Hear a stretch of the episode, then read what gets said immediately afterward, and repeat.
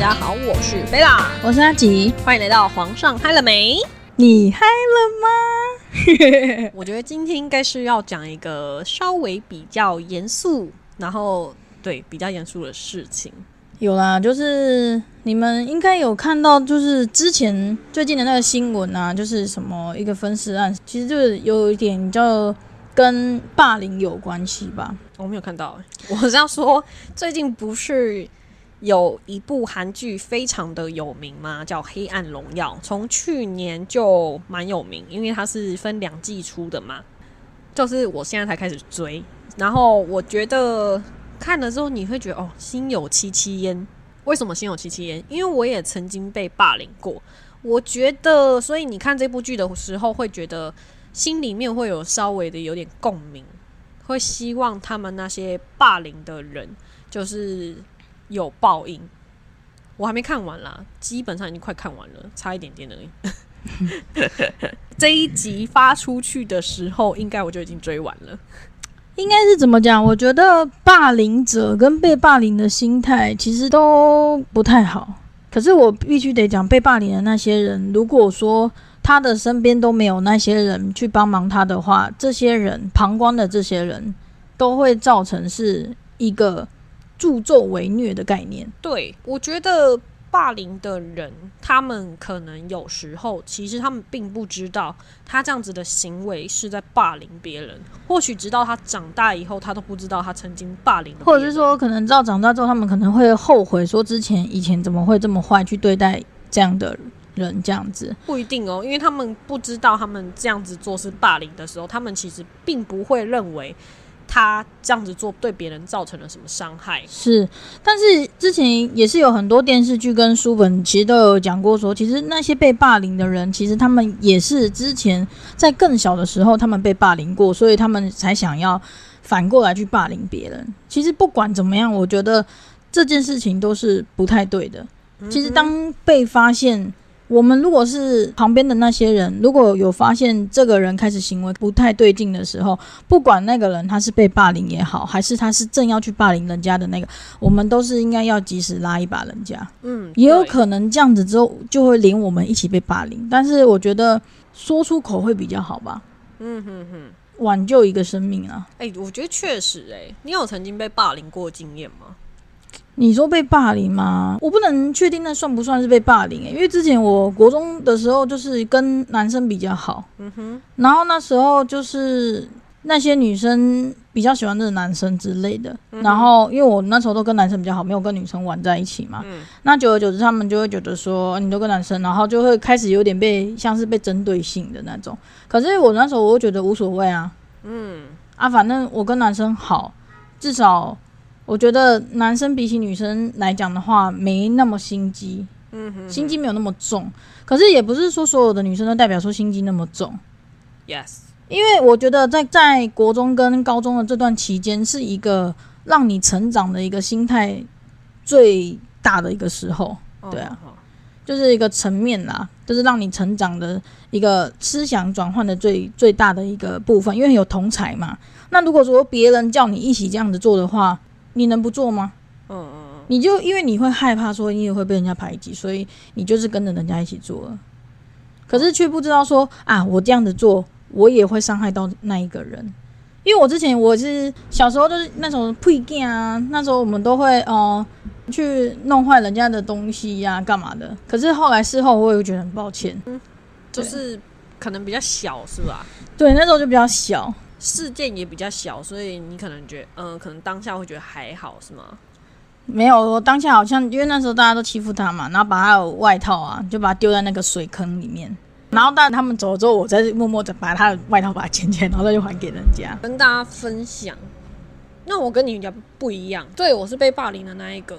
那因为，嗯，因为以前应该不是说，因为其实从我们开播以来。其实蛮多听众会希望我们去讲一些，嗯，比较心灵层面的故事，然后去分享我们是怎么走过来的。那今天这一集就是要跟大家分享我是如何走过来的。其实我从小就是一直有被霸凌的经验，可能对大家而言，我不知道对你们来说霸凌怎样叫做霸凌。对我而言，那是一辈子都无法忘记的事情。可是我很感谢我从小遇到的老师，没有像电视剧一样，就是老师是完全不站在你这边，不替你着想的。相反的，我的老师是非常帮助我，非常为我着想。嗯，我跟大家讲，我觉得最严重，在我生命中无法忘记的事情，其实，在以前的同学小朋友来说，我这也是发生在，其实我国小也有过，可是国小，嗯，我觉得就离我太远了，你们可能会觉得那个真的只是打打闹闹。那我跟你们讲，大概国中，国中大家都已经开始有自己的意识了。那我那时候呢，其实。那时候的学生，那时候的年龄的小朋友，都觉得比较照自己的心情做事。以前他们可能就觉得说啊，今天他看起来好好欺负，然后就会想要欺负他。那以前我不是属于那种班级里面很受欢迎的朋人，其实我的个性一直从小到大都一样。可是我以前不是属于那种，嗯，可你知道每个班里面都会有那种尖子，就是他很有名。你可能每个班都有认识的人，然后他每个人都喜欢喜欢跟他交朋友的那种人。我不是，我是属于这种中间，可能他想跟我好就跟我好，他今天不不想跟我好就不想跟我好的那一种。如果他们今天想跟我好，他跟你讲说：“哎，我觉得那个同学看起来超讨厌的。”他们就会拿一张纸过来说叫你签名，代表你很讨厌他。其实这个就叫霸凌哦。但是我那时候心里会想的是，如果我今天不签，是不是下一个被霸凌的就是我？虽然我那时候我是跟那个同学讲说，啊，我觉得这样子不好，为什么要这样？然后我我就没有签，可是我看到那个同学，就是大家签那个名字那个那个同学啊，我就觉得看到他就会非常抱歉，我觉得他很可怜。我们常常会一起去上课，因为我以前就是都住在阿妈家，所以。那个同学就住在我阿妈家附近，我们都会一起去搭公车，然后去上课。我们就是上学或放学的时候都会一起聊天哦。就是他可能长得不是那么的讨喜的一个人，你知道班里面一定都会有很多类似这种人，然后被欺负。他们就是诶，今天爽欺负这个就爽欺负这个，今天想欺负那个就欺负那一个。那我不是属于他们那那一种，你知道吗？我是属于就是跟那些。班里面很受欢迎的那些人是好朋友的那一种，所以我被欺负是最严重的那一种。那他们为什么会想欺负我？其实没有特别原因。我跟你们讲事件故事发生，就是说某一天我们学校都是会上电脑课嘛。那你知道以前学生上电脑课的时候，其实老师也没有很认真上课，老师就是那种哦，今天教你们这个，然后教完之后就自由时间。自由时间大概干嘛？我们那时候很盛行用脸书。那我们以前在学校的时候用脸书，是不是就会嗯在电脑上面可能打自己就是登录自己的账号？我那些班里面的同学就把我的账号密码记下来，就是他们把我的账号密码记下来之后呢，去就是登录我的脸书账号。以前我家里没有电脑，所以我也不知道我账号被人家盗，都不知道。然后某一天，嗯，你知道我们以前在脸书上面，你会跟朋友聊天吧？对啊。然后跟朋友聊天的时候呢，你可能就会跟朋友抱怨一些在学校发生的事情，所以我可能就会跟我的朋友抱怨说啊，我们班上就是怎么样怎么样，发生了什么事情啊，跟朋友抱怨这样。某一天，他们就是到我的脸书之后，某一天早上就是打给我说，哎，你是要来学校了没？然后我想说怎么了？我说在学校了，就是快到了。然后他们就说还不赶快死过来。然后我想说怎么了吗？其实我那时候觉得有点莫名害怕，我就想说怎么了？结果到学校的时候呢，我就发现我们班里面全部的人都站在走廊上面等我，然后干什么？就是拿出手机对我吼、对我叫，说：“你这个破吧，你有什么资格把我们班上的事情告诉别人？你有什么资格去跟别人抱怨我们欺负你？我们有怎样欺负你吗？就是你这个破吧，怎样？就是一直骂我破吧。”然后说我这个贱人，然后就是我那一刻就很错愕，不是一个人对我吼叫，是班里面所有的人都站在那边，一句一句的说：“啊，这人怎么这样啊？这人怎么不会做人呢？就是只会破坏班级的气氛，怎么样？就是他们很用很恶劣的词，在那个时候对我那个年纪的人来说是很恶劣的，然后我很错愕。然后你们知道那个对我的伤害是在学校的时间，所以你们知道在走廊上一个班级全部的人对着你这样子讲这种话，拿着手机直问你，因为他们已经登录了我的账号，把我所有的讯息都看完。然后呢，相反的。所以那个楼层不只有我们班上的人，还有其他班级的人，所以是整个一两百个人看着你被几十个人这样子咒骂。咒骂完了之后呢，我能说什么？默默的回班上，每个人看到你就只是用那种很恶毒的眼光看你，然后就像阿吉刚刚讲的，哦，就是会开始发生一些小事情，就是比如说，嗯。打扫的时候不帮你把椅子拿下来，这种事情很小吧？很小啊，就会看到说大家的椅子都拿下来，但是你打扫回来的时候椅子没有被拿下来。然后我跟这些霸凌我的人一起在同一个地方打扫，他们就坐在那边，然后呢看着我说：“我真的搞不懂你是怎样诶，就是开始又骂我。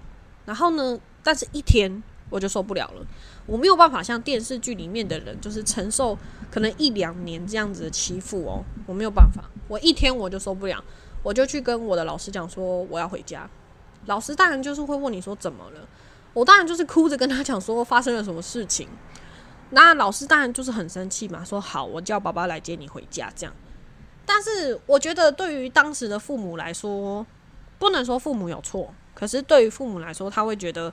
怎么了吗？发生了什么事吗？所以我的爸爸来学校接我回家之后，当然是跟学校老师理论啊，说你们要给我女儿一个交代，为什么学校的学生可以做这样的事情？我觉得这件事情人人都有错啦，因为我爸爸也是问我一句话：如果你今天没有做什么事情，为什么人家会这样对你？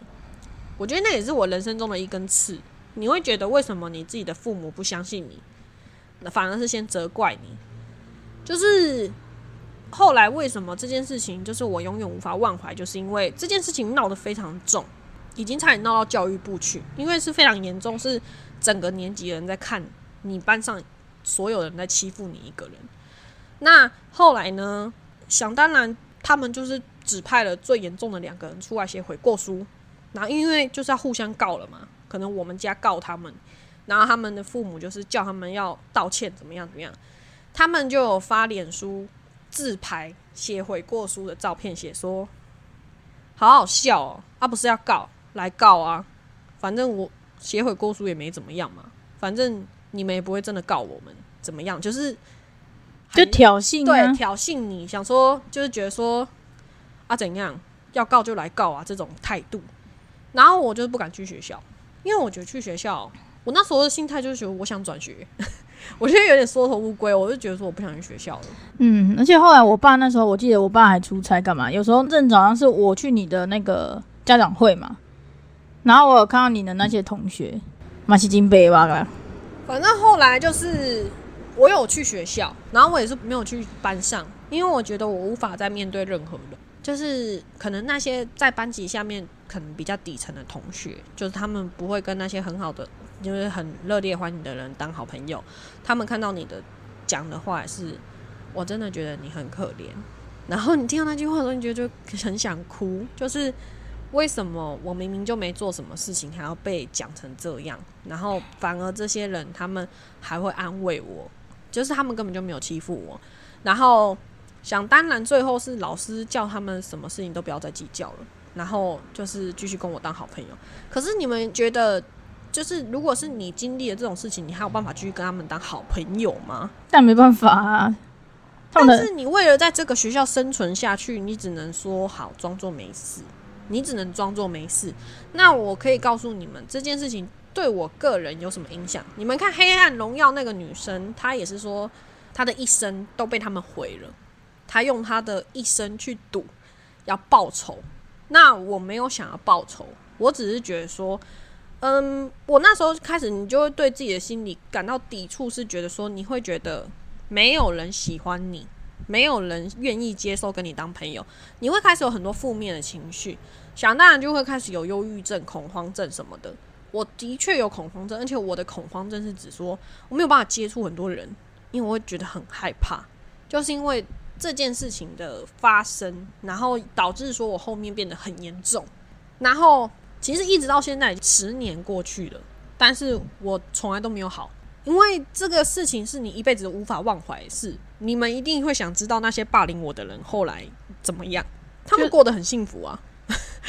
可能生小孩的已经生了，然后过得家庭幸福美满，就是大家都过得非常的快乐。有男朋友的有男朋友，可能有另外一半的有另外一半，都是过得很幸福美满。已经没有了什么人记得这件事情。我有遇过其中一个女生，我有很认真问她说：“你为什么那么喜欢欺负我？”那时候，她只跟我讲了一句话，她说：“啊，因为你就看起来大饼脸啊，就看起来很好欺负啊，所以就想欺负我。”他的原因就这样。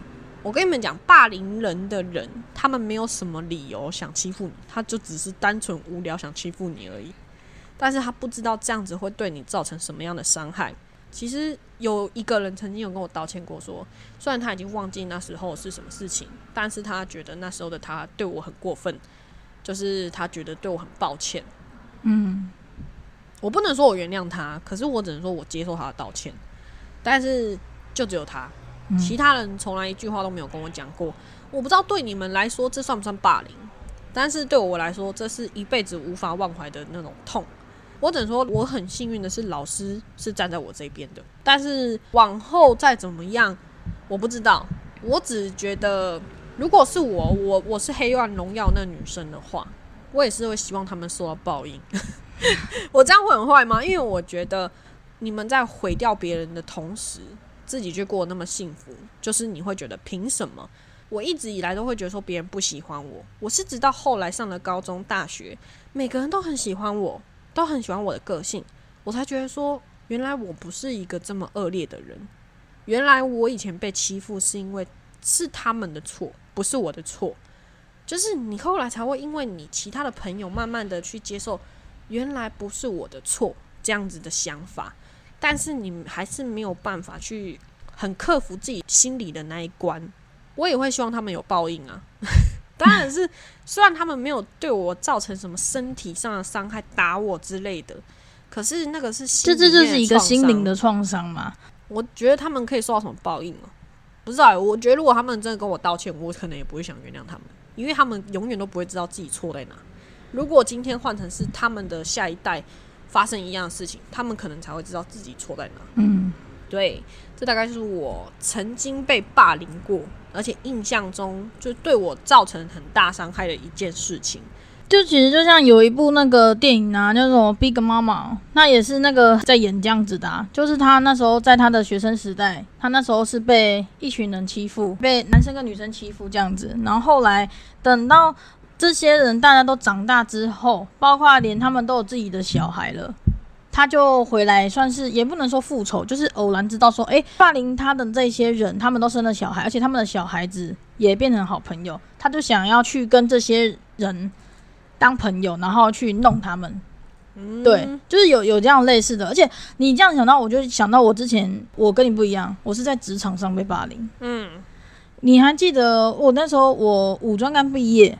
我那时候就是去工作嘛，那因为我们学校那时候我们都有签那个产学的东西，因为那产学成绩还不错，反正就毕业。我是被那个单位要过去的人，蛮例外的啦，就是被要过去的人，而不是说我被分发的。所以就要去那个单位的话，已经算是去过好几次，都去那边实习干嘛的。所以这次我要在那边工作，就是已经要脱离这个呃护生的这个。这个角色，你现在变成一个 staff，就是一个新人了，不同的。那时候我在要当我当新人的那个那个学姐，跟那时候最后一礼带我的那个学姐是不同人的。可是那时候带我新人的这个学姐，那我们叫 A 好了。这个 A 呢，呃，跟那时候重户带我学姐这个叫做 B。那我们那个单位，我们进去了两个人，我跟另外一个人。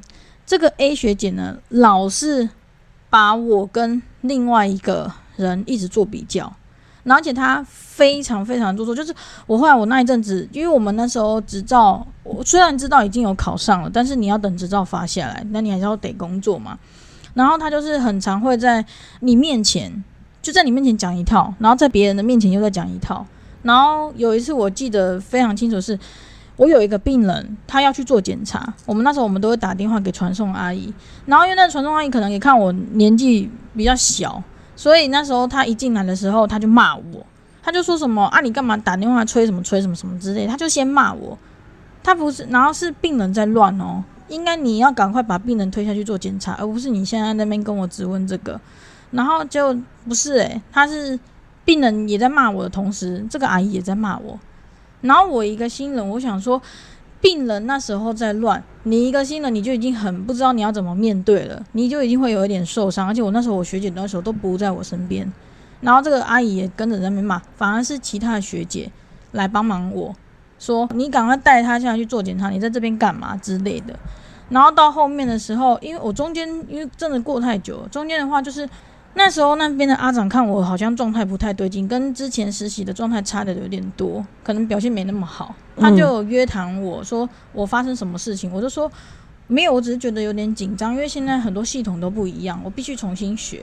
可是我会觉得说，为什么我学姐她叫我要这样子做，可是她自己却又没有这样做，而且我也很愿意，就是把每日应该病人要做什么事情，我都愿意把它点一点，不会怎么样。我很愿意在学，可能阿长想说，我可能适应还没那么快，就希望说不要那么急凑的把全部病人都丢给我，所以就跟学姐讲说，叫我们可以慢慢来，事情要做对就好。后来呢，他就跟这个学姐讲，你知道后来那学姐的意思跟我讲什么？我在那边点东西的时候，点那个电脑的时候，那学姐就说什么啊，不用啦，你不用点啦，你干嘛点那些？你就做好你自己的病人就好啦，那些我会自己用啦。你不是没有办法吗？就是那种讲话就很靠背，嗯，然后，然后办，然后后来就是在吃饭子的时候，因为我还没吃，我在帮忙外面量那个生命真相。他可能可能跟别的学姐在那边抱怨说什么，哎，这个学妹怎么样怎么样怎么样怎么样。然后我走过去的时候，他要假装，然后他他又闭嘴不讲。可是其实都听到了，你知道吗？嗯，这感受就让人家很差。然后后来他就说什么，他就说什么，就是会在你面前做一套，然后就是。我有点没办法跟你们大家形容那种感觉，就是明明他就是很像绿茶婊，在你面前，他就是一个恶魔的存在。然后那时候我每天去上班，因为我们那时候我那个医院呐，我一上楼那个地方全部都是落地窗，我每天第一个念头我就是好想从这个落地窗直接打开，直接跳下去，九楼直接跳下去。嗯，我每天都很痛苦。然后我那时候开始就吃不好、睡不好、吃不下饭什么的。后来我。后来我去看精神科医师，嗯，然后那时候有点蛮严重的，然后那时候我爸，我那时候我爸爸才觉得说好像事态不太对劲，觉得说我是不是怎么了，然后他就是他们那阵子才害怕我说我会不会再继续读书，然后这样子下去之后我就会就是会自杀干嘛的，我不知道这大家听不听得懂，可是对我来说那个也是一个伤害，以至于我后来我工作的时候我很害怕遇到这种人。就是你表面上是一回事，你下面又是一回事。我很不喜欢，就是我觉得你要明着来，暗着来都没有关系。可是我知道说，这就是职场，没有办法，你就是得去，你得去忍让，因为大家都是前辈，你必须得学会，呃，见人说人话，见鬼说鬼话。可是你就是心理素质要强。可是因为你也知道，他后来我才知道说，那个学姐她意外把很多学妹都逼走了。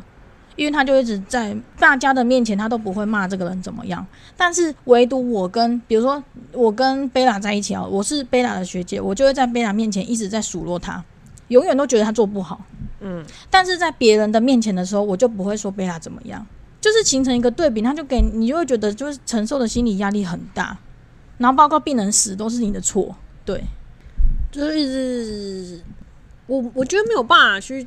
让大家说去避免霸凌的状况，因为我们的听众的年龄层分很多段，对，如学生可能比较少一点。如果今天你是学生，不管你是小学、国中、高中、大学，或是研究生、博士之类的，如果你今天是学生，你如果今天没办法转学，你就是为了你自己而挺身而出，你要把你自己的实际状况给。给弄清楚，然后告诉你身边能够帮助你的人，不管是找老师也好，找主任也好，找警察也好。如果今天你告诉别人你不能够得到什么实质上的帮助。那你跟我们说，对，我们可以当你的垃圾桶，你可以来跟我们说，或者是你要告诉你自己的好朋友，绝对不要一个人去承受，因为，嗯，因为有时候承受不住的时候，你那些坏的念头就会越来越深，越来越深，那你就会不知道说你自己会做了什么事情。当然，如果说剩下的嗯观众如果是职场上面的人，或者是说年长的人的话，当然我们毕竟经历的比较多了，大概知道要怎么去面对。但是有时候这些压力还还是要释放出来，不能都自己承受住，不然有的时候也是会你知道造成抑郁症，这也是一个问题。对啊，如果今天你是在社会上的人士的话。你遇到这种职场上面的可能是排挤或是霸凌，如果你真的真的觉得不开心，你可以换工作。你可以换。如果你今天是真的很喜欢这个工作，但是你不喜欢这里的人，那你要去寻求帮助。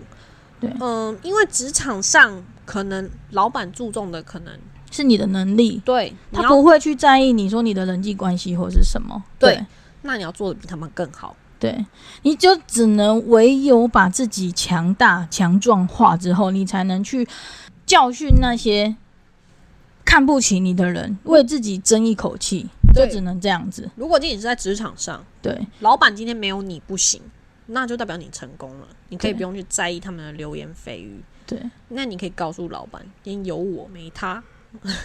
对，反正就是一个不一样的转换方式嘛。因为像贝拉那个是学生时期，我那个是职场上面。那我们我们两个的处理方式不一样。那因为像我是一个比较，我真的是遇到什么事情我比较不会说，但是我真的遇到真的事情我没办法解决的时候，如果那时候在讲的话，通常就是已经。有点事情有点大条，会有点麻烦，但是就是也是因为这几年不断的在成长后，也知道要怎么面对，你就必须得你要放轻松，真的得放轻松，因为不是每个人都能去接受你的优点跟缺点，也没有人一定要非得要接受你的优点跟缺点，那也不代表说你要去接受他们对你的那些不好的一些话，你不要放在心上面。如果今天你是被霸凌，或者是职场上面的排挤的话，你真的没有人可以诉说，可以来告诉我们，我们可以在这个平台上帮你帮你发声，我们会平反，帮你平反他们，但我们不会说你是谁，至少让你心情舒服一点，让你知道说你有我们站在你身边。对，其实我们要讲出这些东西也是很痛苦的，但是我们肯讲出来，代表说我们已经在放下了。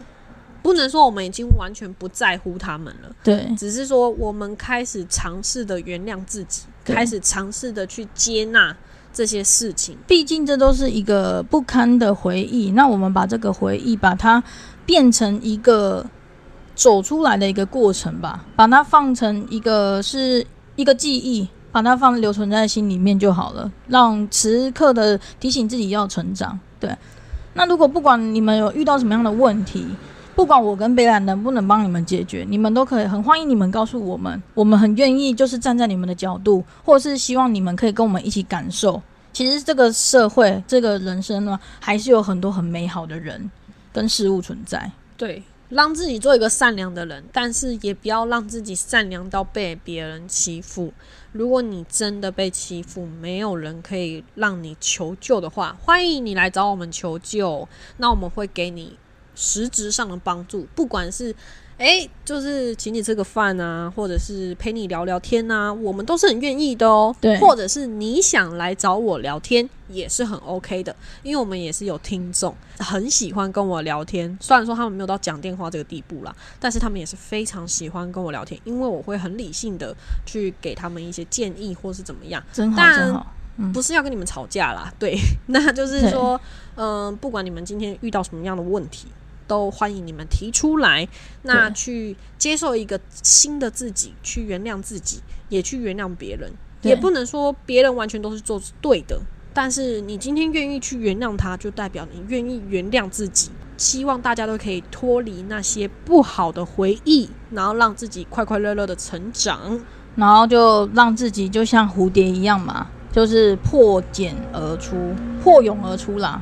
对，就是你会变得更漂亮，活出更精彩的自己。对哟，今天的话题可能稍微有点沉重，没什么欢乐的地方。嗯，我觉得带给大家不错的一个正向回馈也不错啊。对啦，就是也不要每集都那么欢乐嘛。今天也是难得几十集才有一集这么的悲观的，也没有悲观，就是让大家知道说，其实有时候我们人嘛，山不转路转，那路不转怎么办？我们人转嘛，你总不可能都是希望。别的东西都在动，你自己不动吧？你自己不动，那是没有人会来救你的。首先，你自己的观念要改。嗯哼，对，懂了吗？对。那我们今天的主题就到这边结束喽。那希望大家快快乐乐、开开心心哦。欢迎期待我们下一集。大家再见喽！大家拜拜，拜拜，爱你们哟，啾。